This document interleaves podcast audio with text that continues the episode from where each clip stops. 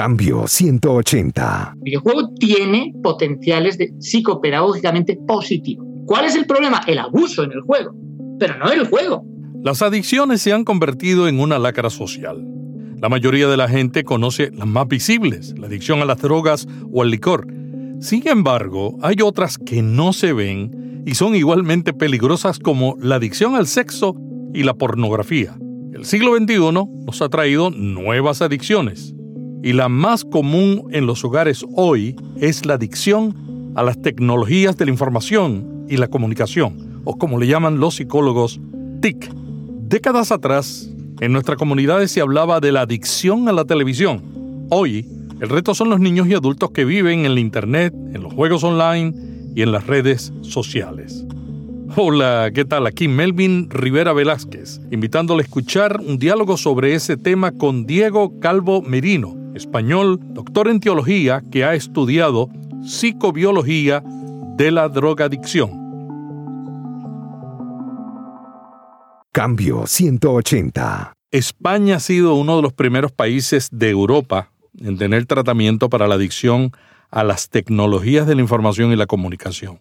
¿Por qué España le ha dado tanta importancia a esta adicción? Hay que considerar que España es, una potencia en telecomunicaciones dentro de Europa, está muy, muy conectada y quizás se han dado cuenta, o nos hemos dado cuenta, eh, no olvidemos, prácticamente el 87% de la población tiene un smartphone, tiene acceso al móvil o acceso a una tecnología. Entonces, eh, es uno de los países en Europa que ha visto quizá más claramente eh, reflejada una problemática una problemática que le ha hecho reflexionar en cuanto a este uso, especialmente en el mundo adolescente. ¿Por qué? Probablemente por esa cantidad de tecnología y tan fácilmente disponible a prácticamente la totalidad de la población. Yo creo que esa es una de las razones fundamentales y los casos que se han ido descubriendo y que se han ido presentando en las distintas, digamos, en los distintos centros de tratamientos que obviamente no existían para este tipo de, trastornos o de, ansiedad, pero que se han visto desbordados, ¿eh? porque los adolescentes reclamaban, reclamaban ayuda. Entonces, por esto España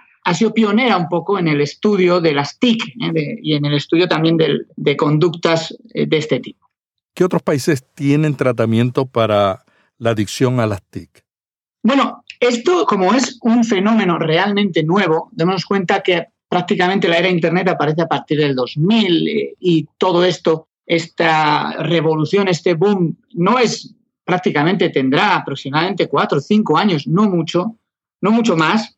Eh, no existen centros, eh, no existían centros especializados en, el TIC, ¿no? O especializados en, en concretos en algunos asuntos relacionados con la tecnología.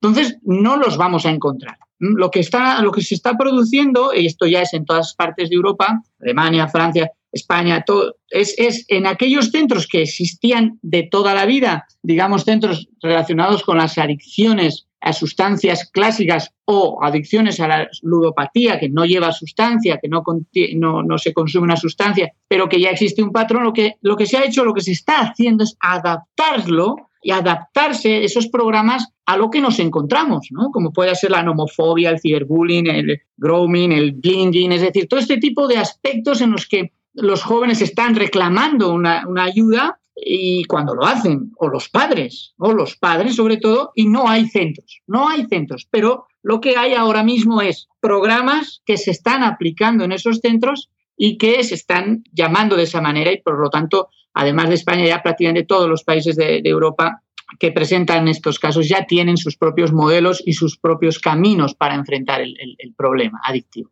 Diego, ¿cómo se entrelaza esta adicción con otras? Bueno, es una interesante pregunta porque el manual más importante en esto es el DSM, norteamericano es el Manual de Diagnóstico y Estadística de los Trastornos Mentales, tiene serias dudas para incluir este tipo de actividad como adicción o no, si es una adicción o es un trastorno. Una adicción es una enfermedad del cerebro, un trastorno es eh, algo diferente y a veces están teniendo dificultades para incluir, ¿no? aunque ya cada vez es más evidente que realmente las TIC y el mundo de la tecnosfera de la que hablamos ya, de lo queramos o no, vivimos ya en una tecnosfera, una esfera digital, digitalizada, pues están produciendo realmente situaciones que tienen en común, que tienen en común los mismos patrones a efectos eh, límbicos, a efectos del cerebro, a efectos dopaminérgicos que se llaman, es decir, los mismos patrones que con las drogas clásicas. Es decir, que está ocurriendo que la ansiedad que se produce por eh, el abuso de, un móvil, por ejemplo, por ejemplo, está dentro del cerebro del, del, adolescente o de la persona con problemas,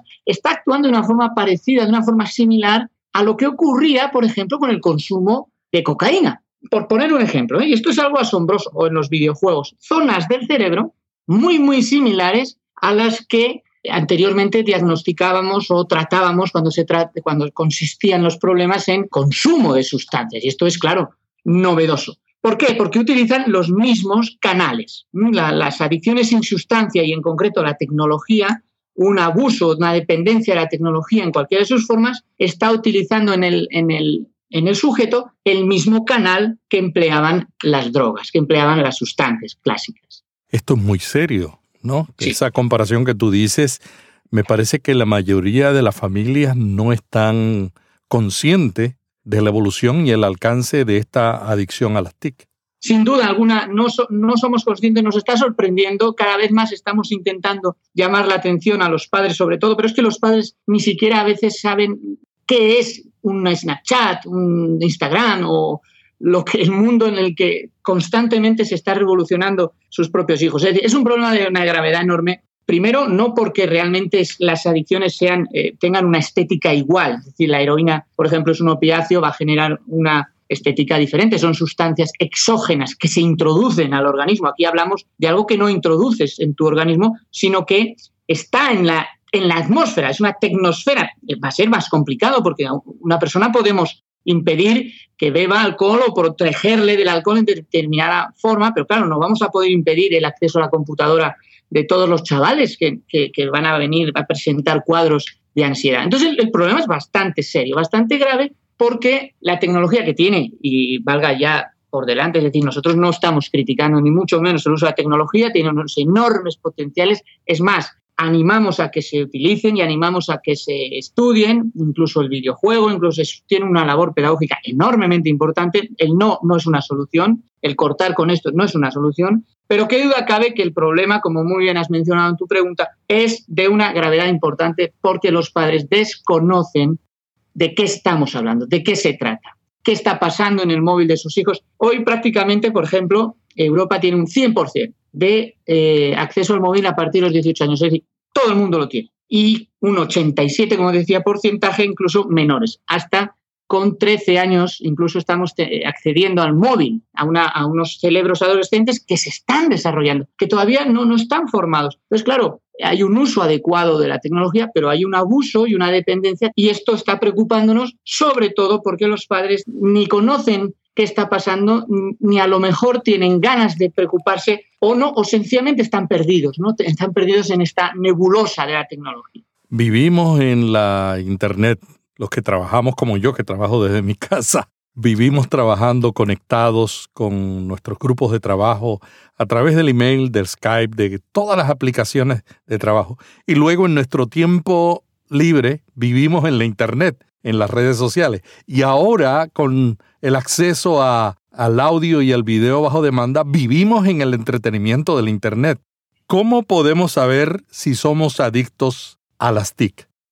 Sí, muy bien. Bueno, es cierto, nosotros vivimos, pero claro, hay una pequeña diferencia entre nosotros como adultos, ¿no? Ya tenemos una cierta experiencia, una cierta edad, digamos que nuestro cerebro se ha sentado y el uso de un adolescente, mm, muchas veces son 11 años, 10 años, a partir de los incluso 8 años, a partir de los 8 años ya se tiene acceso a las tabletas, ya se tiene acceso a Internet. Entonces, hay una diferencia importante mm, entre nosotros como adultos y un adolescente, que se expresa quizá a través de fotos que recibe, que envía, donde está bombardeado un riesgo importante en su identidad. Entonces es muy, es muy diferente, esa, esa diferenciación es muy importante porque estos chicos están, estos chicos y chicas se están formando y hoy el patrón de belleza pues es muy importante y sobre todo las redes han construido una idea de que la belleza pues depende de unas medidas y entonces, eh, en fin, hay todo un mundo dentro de ellos que desconocen sus propios padres pero que en ellos es real,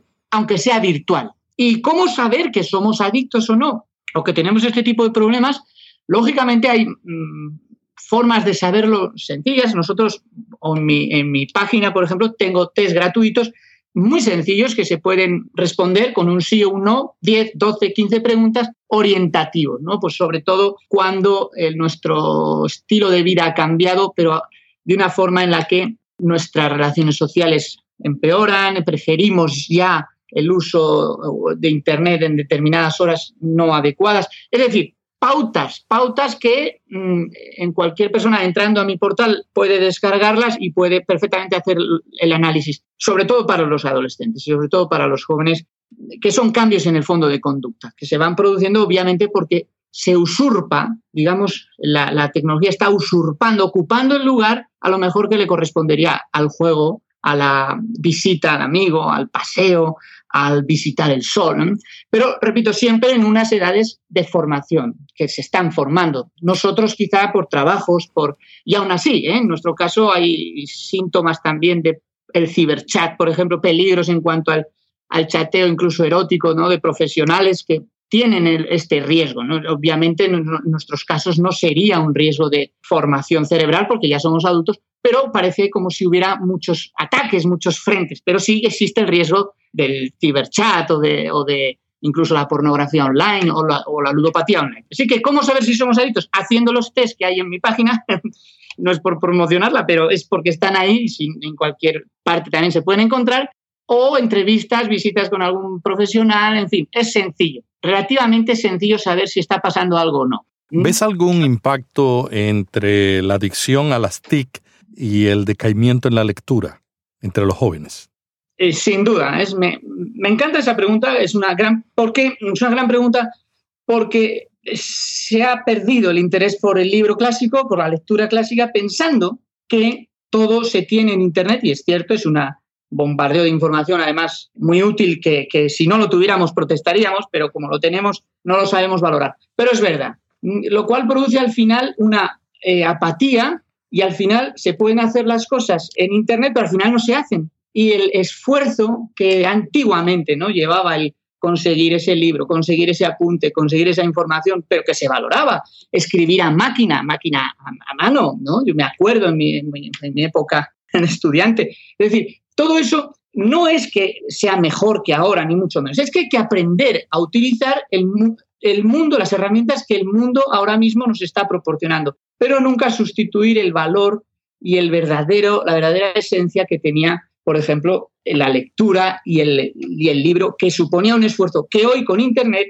se, existe el riesgo de eliminarlo. ¿eh? Yo copio y pego y ya está. Yo corto y busco y ya está. Yo cojo de, lo que ha hecho otro y lo hago como si fuera mío. Yo pongo, claro, esto es honestamente o éticamente es un riesgo y que por otro lado impide que, que el individuo se desarrolle realmente.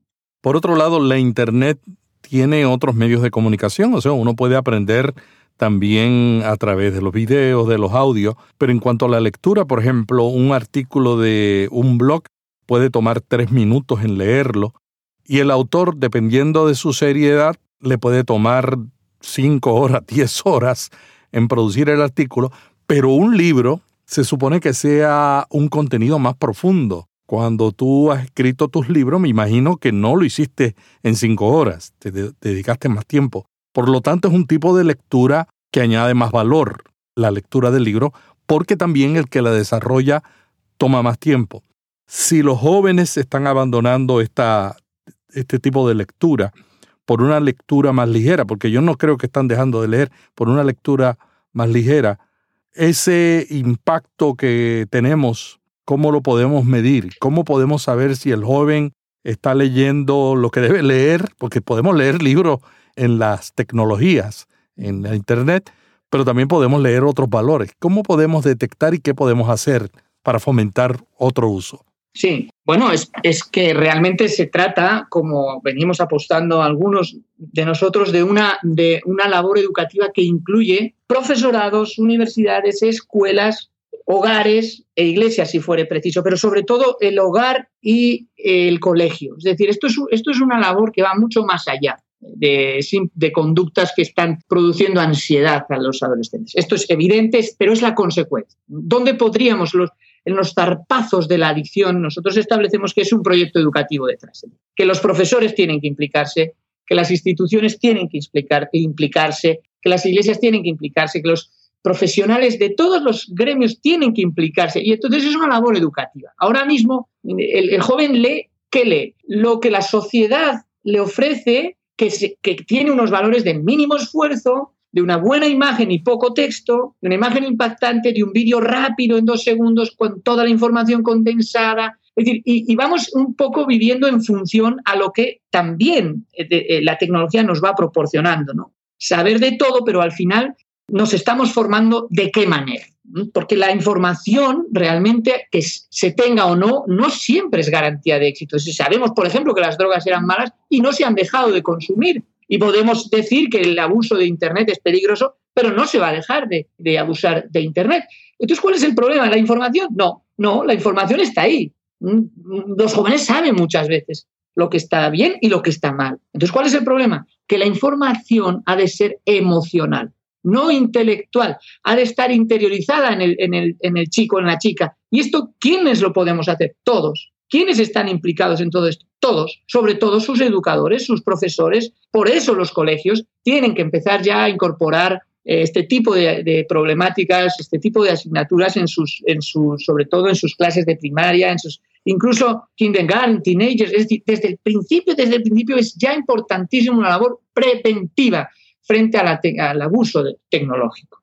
¿Qué podría hacer una iglesia que identifica este problema entre los jóvenes y quiere dar unos pasos? Muy bien, eh, gran pregunta también porque quizá los profes, en general, ¿eh? siempre hay lógicamente excepciones, pero como esto es relativamente nuevo, decíamos, prácticamente no existía del 2000 hacia atrás ni hablar, ¿no? Y del 2000 hacia ahora, 2017, sobre todo el boom, la explosión se ha producido en los dos últimos años, dos, tres últimos años. Muchos pastores, muchos profesionales de la religión no están preparados. Y a veces quizá no se quieren preparar sin querer, entre comillas, porque esa especie de idea de que el pastor lo sabe todo y que él sabe lo que tiene que hacer y que no necesita formación, pues es un error. Es un error porque luego las informaciones que transmiten a sus iglesias son incorrectas. Es decir, si yo te veo con el iPad, y yo tal, y entonces demonizamos todo. ¿no? Seguro que el juego de Pokémon pronto estará demonizado por alguna iglesia y dirá, no, esto es, no solo es adictivo, sino que es demoníaco. ¿no? Pero bueno, si es adictivo ya tenemos bastante. Dejemos, dejemos si es demoníaco o no para otro rato. Lo, importante para esta gran pregunta en las iglesias es que el pastor primero ha de ser humilde y decir, bueno, ¿qué es esto de Snapchat? ¿Qué es esto de los adolescentes? Y no refugiarse solo en el no. Prohibido, prohibido, prohibido. O nosotros no lo hacemos, lo censuramos. Lo. No, no, no, porque todos estamos involucrados. Es una tecnosfera donde estamos involucrados todos. Las iglesias, sobre todo, tienen que empezar ya a aprender a comunicarse también con las tecnologías. No se trata de ir siempre por detrás en algunas cosas y por delante en otras, normalmente las del juicio y las de la condena, sino que aprovechar esas herramientas. Es decir, bueno, estas tecnologías, un buen pastor, ¿qué, qué haría yo? ¿Qué podría hacer? Informarse, enterarse, aprovecharlas para su propia iglesia, hacer los anuncios atractivos para los jóvenes, hacer sus boletines, hacer sus, eh, en fin, adaptarse, adaptarse a los nuevos tiempos para que el joven además se siente identificado pero me parece que lamentablemente no se está haciendo así. Yo sé que alguno, en algunas partes sí, y algunos pastores están haciendo la labor, eh, además amigos míos, muy buena en esto. Yo creo que este es el camino, este es el camino, el poder adaptar esta nueva tecnología a las iglesias y claro, a través de la formación, primero empezando por el propio pastor. ¿Cómo tú estás ayudando a las iglesias en este propósito? Porque tú estás dando conferencias y, y otras causas. ¿Qué tú haces en el proceso de ayudar a las iglesias a enfrentar estos retos? Bueno, sobre todo me intereso por el adolescente y el mundo que vive. ¿Qué es lo que le importa al adolescente? Esté bien o esté mal, eso es otra labor. Pero primero voy a, interesarme qué pasa con el mundo adolescente, con el mundo de la iglesia, con un sector de la iglesia que suele ser el que abandona. Porque si hay una baja autoestima detrás, si hay unos problemas eh, que se descubren después, ¿no? Pero para llegar a ellos, lo primero es lo que les importa a ellos, no lo que me importa a mí. No si es, el juego es aburrido o no, para mí, sino ¿qué, qué haría yo en mis iglesias? ¿Qué hago? Buscar primero qué le interesa al joven y por qué.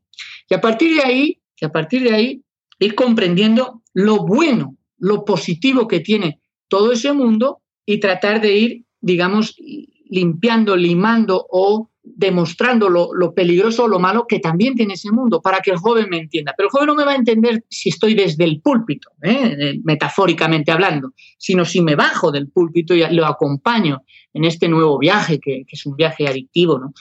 A partir de ahí nos podemos encontrar de todo, nos podemos encontrar aislamientos, nos podemos encontrar jóvenes que pasan toda, toda la noche jugando y luego no pueden ir a la iglesia o nos podemos encontrar aislamientos en Instagram, aislamientos peligrosos incluso, acosos. Cuidado, cuidado, puede haber de todo, nos podemos encontrar de todo. A veces hasta los propios padres llegan tarde, se dan cuenta tarde, ¿no? Me acuerdo del caso Amanda Todd, fue una revolución y otros muchos, ¿no? De acosos y, finalmente malos tratos, incluso a través de la red. O sea que nos podemos encontrar de todos. Como teólogo y como profesionales en este sentido, sobre todo acercarnos al joven. Es un mundo que brinda muchas oportunidades muy buenas, pero también determinados riesgos. El joven va a respetarte cuando tú quieres hacer algo por él y cuando tú con sinceridad te preocupas de las cosas que le preocupan a él. No solo de él, eso ya sabemos, se da por entendido, sino de las cosas que le preocupan a él. Eso exige esfuerzo, eso exige humildad, eso exige saber estar en los tiempos, eso exige en fin, determinados movimientos que, si los hace el pastor y los promueve el pastor, la iglesia enseguida va a ir también eh, escuchando y diciendo, bueno, pues qué interesante, eh, pero claro, si el pastor eh, opta por la salida más fácil para él, bueno, pues no, esto no funciona, esto no vale, seguimos como siempre y esto es un problema mm, del, del otro, del otro, del otro pues claro, perderemos a nuestros jóvenes, ¿no? El índice es muy alto de abandono, es muy alto en general, ¿eh? hablo, hablo en general. Así que yo haría eso en principio. Lo que estás diciendo es muy interesante porque en el caso de la adicción a drogas, el énfasis es en la separación del uso de la droga. Tú estás diciendo, en el caso de la adicción a las TIC, no debemos dejar de usarlo, sino hacer otra manera, enfrentarlas de otra manera. Sin duda, eh, exacto. Sí, sí, lo, he dicho, lo has dicho muy bien porque, claro, las, las sustancias lógicamente son malas, son sustancias, ¿no? Cocaína, heroína, alcohol, eh, nicotina, son sustancias exógenas, fuera del organismo las introducimos, no son buenas, no son buenas. Es obvio, la separación es real. Pero claro, en un ordenador que vamos a decir, no vas a tocar un ordenador en tu vida, no podemos hacer esto porque no, no sería justo tampoco con, con, con, el propio ordenador y con lo que nos brinda además de positivo. El, el, por ejemplo, estar ahora mismo hablando contigo, conociéndote y en esta maravillosa manera de comunicarnos, son feliz, donde alcanzamos además muchas personas y esto te doy la enhorabuena. Eso es una maravilla. No podemos, ¿no? No, no, no podemos demonizar todo esto. No, no, porque además tiene unos potenciales y unas condiciones maravillosas. Lo que tenemos que hacer es saber dónde están los riesgos, explicarlos muy bien desde el principio al, joven, al adolescente, poner los filtros necesarios a las TIC, poner las normas, las normativas en el hogar, en la escuela, formar a los chavales, en el hogar, poner reglas que los padres sean reglas claras y negociables, y en las iglesias estar, estar a la orden del día, es decir, como es lógico y el principio que nos enseñó Jesús, el, el, la señal de estos tiempos en los que vivimos, estar también adaptándonos culturalmente. Por eso sería absurdo rechazar aquello que, porque se está haciendo un abuso y se está generando una dependencia, entonces es malo, cuando no son sustancias. No, me parece que no sería ese el camino precisamente por eso, sino por, por, porque nos perderíamos además un gran, eh, por ejemplo, efectos psicopedagógicos del videojuego. Son, son muy buenos. ¿Qué ha pasado en muchas iglesias o en algunos hogares? Videojuegos malo, no quiero saber nada de videojuego. El videojuego tiene potenciales de psicopedagógicamente positivos. ¿Cuál es el problema? El abuso en el juego, pero no el juego o determinados tipos de juegos, ¿de acuerdo? Pues habría que analizar qué juego puedo comprar, qué juego está de acuerdo a mis propias creencias que pueda ser bueno para mis hijos y qué juego evidentemente no responde. Pero rechazar el juego, me parece que en muchos hogares cristianos, eh, además utilizando el nombre del cristianismo en esto, me parece que se equivoca. Pero bueno, es, respetable cada, cada hogar que tome sus decisiones. Lo que yo como experto en adicciones y como teólogo sugiero es vamos a aprovecharnos de las cosas buenas que tiene la vida, ¿no? de las cosas maravillosas que tiene la tecnología. ¿Por qué no? ¿Por qué Diego, muchas gracias por este diálogo sobre la adicción a las tecnologías de la información y la comunicación. ¿Algo más que quieras añadir sobre este tema? Bueno, agradecerte por supuesto tu invitación y siempre disponible para ti, siempre que quieras. Eh, ofrecer mi, servicio en la página para cualquier familia, adolescente, madre, padre, cualquier pastor, es cualquier persona que quiera. Es, gratuito totalmente. Es quiero-medio puedo.com, quiero-medio puedo.com. Ahí es una página que, bueno, generamos algún, cada día un blog, eh, hay libros, artículos, entrevistas, eh, conferencias, en fin, un poco un resumen tratando de, ayudar a, las personas o de aportar nuestro granito de arena. Yo te agradezco de verdad esta oportunidad porque especialmente el juego, por ejemplo, se está disparando, el juego online. El juego online se está yendo para arriba, hay unos índices preocupantes aquí en España y en general en Europa alarmantes creo, eh, ojalá nos equivoquemos, pero este tipo de ansiedad en los jóvenes se va a manifestar, se va a manifestar el, abuso que se está produciendo la dependencia en las, en las redes sociales no son comprendidos porque entre ellos se han creado un mundo de barreras, no entra el pastor, no entran sus propios padres y nos parece que, es, que realmente es una labor eh, urgente, necesaria, la labor de prevención, la labor de informar, pero informar de forma emocional. Por eso cualquier ayuda será poca. Nosotros dispuestos a, ofrecer nuestro portal y siempre a disposición de quien lo quiera. Quiero-medio-puedo.com. Muchas gracias a Diego Calvo Merino, licenciado en teología y experto en adicciones. Diego es doctor en teología y ha estudiado psicobiología de la drogadicción. Es conferenciante internacional y autor de varios libros. Y además dirige el portal Quiero Puedo, y en las notas de este podcast vamos a incluir los enlaces. Muchas gracias y hasta la semana que viene. Hasta aquí Cambio 180. Si este podcast le gustó, vaya a iTunes y suscríbase para recibirlo automáticamente lo publiquemos. También déjenos ahí una valorización y comentario. Para más artículos sobre estos temas, visite cambio180.com. Cambio 180.